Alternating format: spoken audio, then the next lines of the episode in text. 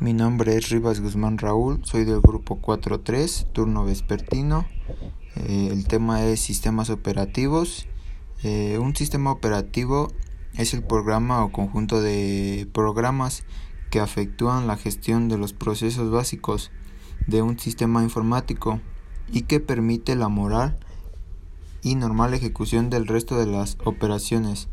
La importancia de los sistemas operativos nace históricamente desde los años 50, cuando se hizo evidente que el operar una computadora por medio del tablero o enchufe es, de la primera generación, por medio del trabajo en el lote de la segunda generación.